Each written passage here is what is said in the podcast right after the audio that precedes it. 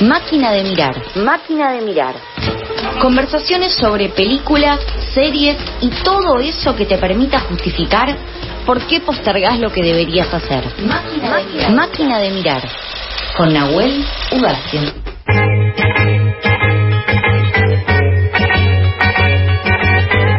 10 minutos pasan de las 3 de la tarde. Ahora sí, oficialmente estamos en este segmento que se llama Máquinas de Mirar. No lo vamos a saludar de vuelta a Nau Ugacio porque lo acabamos de saludar hace un rato, pero sí vamos a preguntarle de qué viene hoy este espacio donde nos recomendás series, películas, cosas para ver. Así es, siempre les traigo algo y hoy les traigo una columna que podríamos de alguna manera llamar de los creadores de. Bien, me gusta. Tres puntos suspensivos, como siempre. Entonces, la cuestión es recomendar un par de series Hmm. de los creadores de, de series que ya nos gustan Ok. o, que, o que quizás eh, nos pueden llegar a gustar o que recomiendo también nuevamente. Ok. Ahora, son series animadas y son series animadas para adultos. Bien. Tantos las que crearon antes como las nuevas. Yo te conté que, ya mi problema con eso, ¿no? eh, lo, lo hemos Lo hablado. Así que O sea, no lo trabajé todavía. Ojalá que esta columna de alguna manera pueda revertir esa situación. Perfecto. Como que ya ha pasado algunas veces. Sí, no, no, no. Que esta columna me cambió la vida, seguro. En este caso particular, eh, lo de reforzar en mi trabajo individual con tratar de salir de los Simpson como dibujo eh, Claro. animado que veo me cuesta un montón, pero voy a seguir haciendo el esfuerzo. Y hoy todas estas series de alguna manera, como siempre decimos, eh, son hijos y hasta diría casi nietos de los Simpsons. Bien. Así que vamos a arrancar con la primera, que se llama Solar Opposi- Opposites, sería Sí. Solar Opposites, creo que sería así, en realidad mi inglés es medio choto. El mío también. Pero pongamos Otra frustración, anotemos Otra frustración, sí, más o menos tener un poco de mejor inglés. Sí. Esta serie es de los creadores de Rick and Morty, Bien. que quizás es una serie que ya más o menos todos tenemos, aunque sea Sí. vista de algún lado, de ver remeras o de ver algo, Sí, más sí, o menos sabemos lo que es Rick and Morty. Bueno, la, la cuestión es que Justin Roiland, uno justamente uno de los uno de los co-creadores en este caso de Rick and Morty, tiene esta nueva aventura que se llama Solar Opposites, que es una serie que de alguna manera también toma en cuenta o toma mucho de de, de la cuestión de ciencia ficción y la cuestión también de libertad y desparpajo de Rick and Morty. Bien. Básicamente la historia de, de esta, de esta serie es una, una, una nave alienígena que choca contra una casa en Estados Unidos, en la terraza de una casa, y se quedan a vivir aquí en, en- en la Tierra porque su planeta había explotado.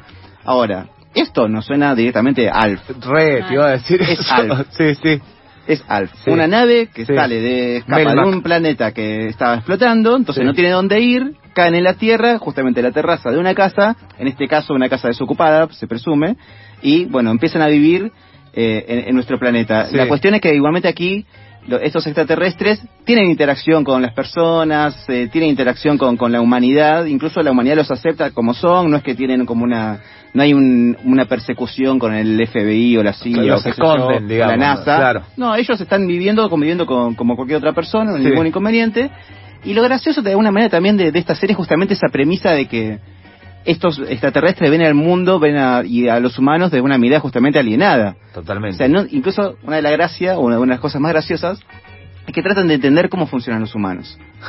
Entonces, de, de ahí un poco radica también la, la, la- la- la- lo, lo cómico y, y las historias de, de Solar Opposites que, que, que viene un poco de, de la mano. Son la- Es de una manera como una familia, son dos, eh, dos chicos o dos, digámosles personas, eh, entes de una manera, Sí. se llaman Corvo y, y Terry, y tienen como dos hijos replicantes que se llaman Shumalak y Jesse. Palabra, hijos replicantes que, se- que serían. Y sería como una especie de clones, o sería como una Bien. especie también, claro, justamente, de, de que quizás no son hijos eh, Biológicos. biológicos, pero sí de alguna manera son como réplicas de la, de la especie. Bien, ¿eh? Sí.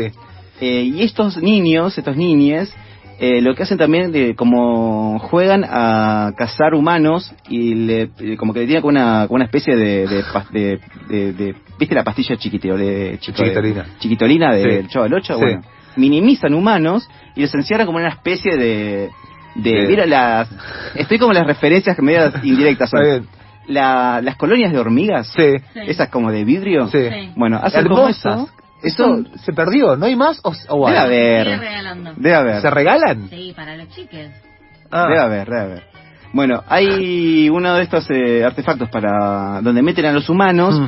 y ahí también hay una subtrama donde ahí se genera como un mundo muy Claro. post-apocalíptico tipo Mad Max Sí. con estos humanos atrapados y ahí se forman con justamente también como elites, mafias, eh, contrabando, un montón de cuestiones, y también vemos a estos humanos Dos historias paralelas por ahí. en la misma serie. Dos digamos. historias paralelas en la misma serie que justamente no tienen relación una con la otra más allá de que estos humanos fueron capturados por estos eh, seres y, y están ahí conviviendo con entre ellos y de una manera también tratando de sobrevivir en, en ese mundo muy extraño. Eh, haciendo de vuelta eh, explícito mi problema, me hace acordar un poco al capítulo de Los Simpsons donde eh, Lisa cultiva ese tipo de para el experimento de ciencia que tiene como medio un microscopio y que pasa algo ahí va que pasa sucede el diente es verdadero un diente que guarda y sucede en ese tipo de, de vidas digamos y de organizaciones Exactamente. adentro del diente sí Exactamente. Y otra cosa de lo bueno de esta serie es que el- la voz del protagonista Hmm. es del mismo que hace la voz de Rick en Rick and Morty, que Ah, es justamente Justin Roiland, el, el creador de la serie. Así que una manera también eso también es como bastante amigable. pero para es es muy una voz muy graciosa además. pero es muy parecida a la voz es igual. Ay, a mí eso me cuesta un la misma voz. A mí me cuesta un montón, no sé si en, dibu- en dibujos, digamos, en animaciones, pero en películas, cuando tenés eh, tipo un personaje... A ver, como el chabón que acá siempre doblaba a Tom Hanks. Eh, re, y lo ves en otra película y decís, pará, no, eh, no. no sos un cartero, sos Claro, Tom no sos Hanks, sos el náufrago, Claro, guacho, exactamente. como, co- co- ¿dónde estás haciendo cartero ahora? Me pasa mucho con las doblajes, eso, bueno, hay que ver qué onda con, con este sé que la de Rick and Morty tiene una voz muy particular, digamos. Claro. Y el, el tema es que igualmente, o sea, acá tiene la misma voz, eh, es exactamente la, es idéntica, pero de alguna manera igualmente se puede desligar de Rick and. Morty. Igual también me parece que fue un poco la intención que se asemeje en eso con Rick and Morty, porque le fue tan bien a esa serie que una manera supongo que también Claro. es una manera de atraer De público y de capturar un poco. Y, y bueno, y también creo que también si Rick and Morty iba para un lado mucho más pesimista o muy extravagante Sí. y de vez en cuando hasta muy ya de- demasiado enquilombada. Solar Oppo- Opposites es mucho más amigable, realmente es una serie que, aunque también sigue por el lado de la ciencia ficción y también del desenfreno y en todo caso también en algunos casos ultraviolencia, Sí. es una serie mucho más, eh, con unos cambios mucho más abajo y es mucho más amigable de ver incluso. Bien. Así que está muy recomendable. Esta se puede ver en Star Plus, esta nueva también plataforma que, que anda por ahí, que tiene un montón de contenido que está bastante bien, así que ya lo pueden ver por ahí. Espectacular. Solar Opposite, entonces el- la primera recomendación de Nahue. Así es. Y les tengo otra que también que se llama The Great North, como Bien, el Gran, Gran Norte. Norte. Esta es una serie también creada por una, para mí una de las series eh, animadas eh, favoritas de, de los últimos tiempos, eh, en lo personal, que se llama Boss Burgers. Creo que la hablamos acá un Puede Burgers ser. alguna vez. Puede ser, puede ser. Cuando Sí. hablamos de series animadas. Exactamente. Boss Burgers era, bueno, es en realidad porque sigue, ya que creo debe estar por la decimosegunda temporada, ya viene de hace largo trecho. Es una, es una serie sobre un grupo familiar, una familia que tiene una hamburguesería en una, en una ciudad portuaria en, en los Estados Unidos y es un poco justamente la, la convivencia entre, entre la familia y, y- y la, y la ciudad y, Mm. y sus vecinos y demás siempre con las hamburguesas de por medio. Es una, es una, una serie muy graciosa, realmente es muy graciosa, quizás es uno de los mejores hijos de los Simpson Bien. eh, y la, se recomienda muchísimo. The Great North es justamente una nueva serie de estos creadores de, de, de, de- de Bob's Burgers y es una serie que primero está situada en Alaska. Me gusta. O sea que ya hay una cuestión ahí para mí de climática y Estaría hasta paisajística que es bastante interesante. Sí. Y, y después la historia quizás no difiere tanto con Boss Burgers porque aquí de nuevo toman re- o, o el- el- la cuestión de la familia, de, de las historias familiares, un poco como de alguna manera como que toman ciertos mensajes o premisas de las sitcoms de los 80 como Mm. Full House o, o quizás eh, o, eh, varias de, de- de esas series que más o menos conocemos pero justamente con un lado más ayornado, un poco más eh, a a estos tiempos, y también con un desenfreno y un- una cantidad de chistes mucho más eh, negros o, o- o ácidos, Ácidos. y demás que, que pueden de alguna manera ser justamente mucho más accesibles para, para, para nosotros y que no caiga tanto en, en- en la- en lo inocente y lo naif Claro. de esas otras series. Bien. Eh, así que The, The Great North es justamente eso, es la historia de, de Biff, que es un hombre de cuarenta y pico de años, es un padre soltero, tiene cuatro hijos y es un poco como él, él trata de, de sostener a su familia después de una pérdida reciente de, de- de la madre, que no vamos a spoiler ahí, hay una cuestión Bien. que, que iremos descubriendo con, con la serie. Eh, y, y Biff, este hombre, es como que el- la voz, para mí siempre es importante quién hace las voces, porque Sí, en algunos casos sí. se nota que el cast ahí está pensado Sí. claramente y está muy bien. La voz de, de, de Biff lo hace Nick Offerman, quien era el Ron Swanson de Parks and Recreation.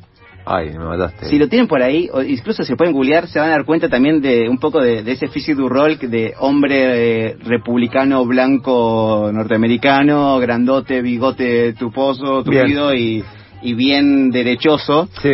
Pero este Nico Ferman es, es el, el, el actor en la vida real, es todo lo contrario a eso, es una persona muy, muy progresista. o sea, Ahí va, ahí va. pero realmente le sale muy bien la parodia del hombre tosco norteamericano.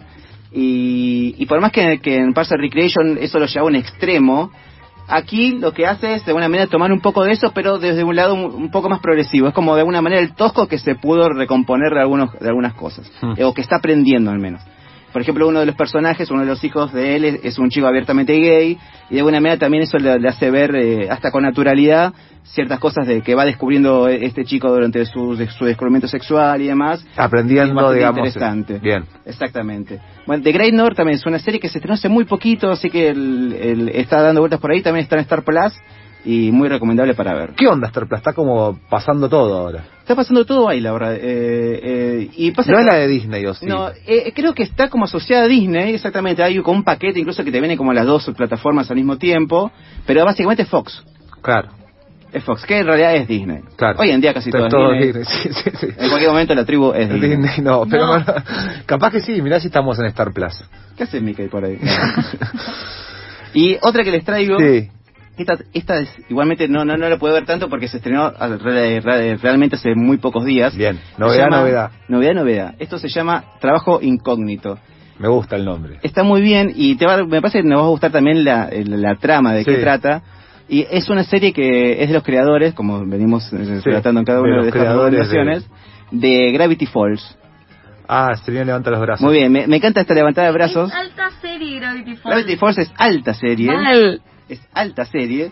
Y es, bueno, Gravity Falls, para quien no sabe, son dos, dos eh, hermanitos que van con su tío a una cabaña Hmm. a vivir un verano de aventuras. Sí. Básicamente donde encuentran un par de cuestiones sobrenaturales y que van viviendo ahí, e incluso hay como una cuestión media también de teorías conspirativas, enigmas y misterios por resolver. Bien. Y Alex Hirsch, que es el, el creador de, de Gravity Falls, eh, lo bueno, de- aparte de una cosa de Gravity Falls, que hizo una temporada y la cerró ahí. Ah, bien. Le, eso le me ofrecieron un montón de guita y un montón también de, de propuestas para seguirla y el chabón dijo, no, la serie terminó acá, yo la dejo acá. Qué voy a hacer importante otros saber proyectos". cerrar. Mal. Exactamente, y realmente fue como de una manera como medio criticado y a la vez muy halagado por esta decisión. criticado también porque la serie es tan buena que te dan ganas de ver más. Claro.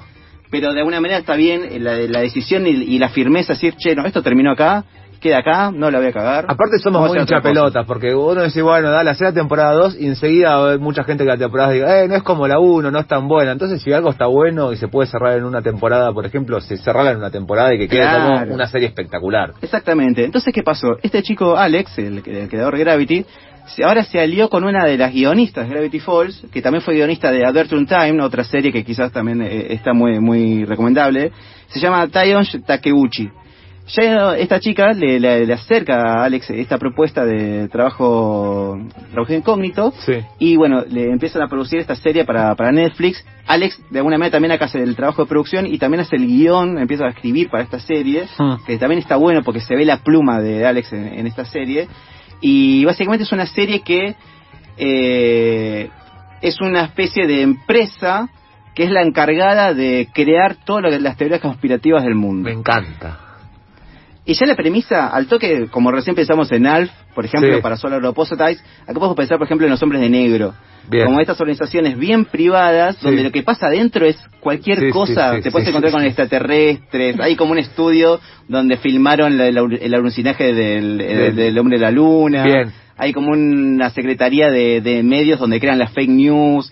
Eh, hay un robot que reemplazó al presidente y entonces pues ellos controlan, incluso ellos- esa, esa empresa casi que gobierna los Estados Unidos, no, no existe el poder ejecutivo, Bien, está bien, esta empresa gusta. por encima, la empresa se llama Cognito Inc., que de una manera justamente incógnito, Incógnito, como sí. dado vuelta, y bueno, es la historia de Regan, que es una, una chica que de alguna manera como lidera un grupo de, de, de- de agentes y de científicos que están todos de la cabeza, se- como que se drogan constantemente. Eh, o sea, realmente sí, está muy alejado del mundo infantil de Gravity Falls y lo lleva por un lado adulto eh, extremo. Sí. eh, y está muy bien esta serie. Ah, yo vi no mucho más que tres episodios. y realmente deja muy atrapado. Está ¿Son en cortitos? Netflix, está, son cortitos, son de 20 minutos cada uno. Espectacular, eso es fundamental. Y aparte está en Netflix, así que la tenemos a mano. Y está realmente muy, pero muy bien, es muy divertida. Y realmente pues, es una de esas series que vos seguís, pues, acá puede pasar de todo, puede pasar cualquier cosa. Ah, bueno, es, es como un planazo que me estás dando. Y sí, exactamente. Entonces hablamos de Solar Opposite, de Inside Job y de The Great North. No, no lo dije en orden. Primero fue Solar Opposite, después fue The Great North y después la última fue Inside Job, ¿no? Exactamente. Estoy, estoy en lo correcto. Estas tres recomendaciones que nos trajo Nahue. Voy a tratar de... ¿Y el dibujito de las redes cuál es? Me interesa saber esto. Esas Solar Opposites Ok. son los eh, extraterrestres de... Tienen un aire Rick and Morty. Sí, tienen Eh. un re aire, Rick and Morty. Pero porque también la gente que los dibuja será la misma. Es exactamente la misma. Incluso en estas tres eh, series, lo- los dibujantes son los mismos. Bien. O sea que vamos a ver eh, relaciones entre Gravity Falls e Inside Shop, entre Gaynord y Bob's Burgers, y entre Solar Opposites y, y Rick and Morty. Estéticamente son muy parecidas. Bien, voy a hacer, te juro que voy a hacer el intento. Eh, Hacelo, hacelo. Con a Rick and Morty lo empecé a ver, lo que me pasa es que tiene mucha velocidad, como muy esquizofrénico, y me, y me como que me dice, ah, no, para un poco. En momentos demasiado. Eh, Bueno, quizás una buena manera de entrar a Rick and Morty ahora es entrar por eh, Solar Opposites. Ah, mira, Me parece que ahora hay un camino que es interesante para empezar Rick and Morty después. bien, voy a hacerle caso a Nahue. 26 minutos pasan de las 3 de la tarde, Nahue, mil eh, gracias. Eh, nos encanta tenerte acá dentro del estudio de Me la encanta tribu. estar acá. Así que, para quienes... El aire acondicionado. No, el aire acondicionado es espectacular. ¿Vos, eh, te parece lógico este- te- esta temperatura en este momento del año? A mí O sea, no me parece lógico en ningún momento del año. Bien, está bien. Sos sos de la gente que... O sea, no te gusta el calor. No me gusta el calor. No te gusta el calor, está bien. No, no, pero eh, Para menos... mí, cualquier clima que, que invite a que los pies estén liberados está mal. Ay, Ah. tengo un tema con eso, comparto. ¿No te igual. gustan los pies? No. Innecesario que la gente Mirá lo que use, se abre con- ojotas Innecesario. en la ciudad. No tiene sentido. No, Aparte bueno. Porque es incómodo. Total. Es, eh, o sea, es raro los pies. Son, un- o sea, son extraños. Primero es algo, un- es como medio una extremidad muy rara, digamos. No se ve, No se ve. y cuando se ve genera mucha Es impresión horrible. también. Y hay que tenerlos muy cuidados para poder liberarlos tan fácilmente. Exactamente. Yo he visto mucha gente con ojotas en verano, Sí, no en esta casa. No, no, no, no, yo no iba a decir, te voy a hablar a la tribu y vos ya estás metiendo gente de acá. En otros lugares, Sí. eh, me incluyo, digamos, como los primeros aires libres de los pies, como decís, uff, no, para, esto tiene que estar... estar en tu casa, boludo. En el patio de tu casa. No, pero en mi casa ando descalzo. Bueno, Pero está muy peor bien. Eso me parece, o sea, no, peor no, está mejor, No, no. ¿no? No, está... Bueno, no puedo hablar. Hay cosas, decís, en el piso que no está bueno pisarlas, está bien. Eh, igual eh, las ojotas son extrañas en, el- en la ciudad. Eh, Te sobre todo transpiran que la havallanas transpira mucho abajo. Total, te Total, puedes total. resbalar. Bueno, por eso ¿Te puede ¿estás de pasar algo? Tenés que, capaz que tenés que correr y no podés. No, y si te rompen, Claro. no se te rompe, es como, es increíble. No, o sea, no, porque no, aparte no. es como medio un plástico muy chiquitito. Es como las crocs. Te- Perdón, fui a la Las- marca. Pero Eh, las crocs son espantosas horribles. también. Son Sí, son cómodas. muy La feas. gente que No, usa es- son te muy dan cómodas. más olor a pata todavía. ¿Vos usás? No, Pero pará, eh, dicen que son muy cómodas. dicen, yo no, no tengo por suerte. Después hay también, eh, ahora hicieron unas crocs más en versión zapatilla. Claro, que son las... de- Cancheras. sí, son eh, tendencia en Europa. Porque Posta, Valenciaga pasa- sacó un- unas de esas crocs haciendo como un mashup, ¿se dice? Sí, claro, una colaboración. Tan accesibles. Todas de plástico. Hmm. Sí, Sí, este- tachas. Y después volvió a la moda, que a mí me gustan, el año pasado no me pude comprar porque Las de tengo... tiras. Porque tengo eh, pie empanada, ancho. pie ancho. Entonces, eh, lo que me queda bien de largo mm, no me queda de, de ancho y lo que me queda de ancho no me queda de largo. Tengo que buscar algún proveedor de tipo de esas tipo de esas eh, hojotas, no sé qué son, o sandalias, Sandalias. para que haga un pie, o sea, con la famosa ley de detalles. Le quiero que le mandemos un saludo a Godínez, que Ah. él eh, es un gran usuario de sandalias. Tiene muchos, ¿De esas? distintos tipos. No. Claro, de que el velcro pasa por arriba. Ah, no, pará, no, no, no, no, no. Pero Yo son ahí- dos velcro. No, yo ahí me cago Uno- a piñas. Las de velcro son horribles. Pero tenés un velcro lindo y un velcro tajaí. El lindo, que es casi de cuero, se puede decir, la sandalia. Sí, que no, te no. sostiene la parte del talón y No, tenés dos velcros. no, Arriba el sandalias empeine no. y eh, Sandalias tienen que estar prohibidas. Yo estoy hablando de las que tienen el... la dilet. Bueno, sí. Que hay Me montón. encantan. Esas me parece que Sí, están esa bien. la uso de chinela en casa. Claro, bueno. O con medias también. Sí. Claro, pero es para casa. Es para casa. Claro. O para la playa. O para, Claro, para Waikiki, ahí un daiquiri. No, quiere quiere. Igual nunca volvamos, por favor, a las zapatillas que tenían los dedos. Ay, por Ah, favor. que hace poco están esas. Sí, por Dios. Las medias también. Claro. ¿Qué, No, no. qué son muy- compramos todo lo que nos hacen. Eh, Nahue, nos encontramos el martes que viene. El martes que viene. Gracias.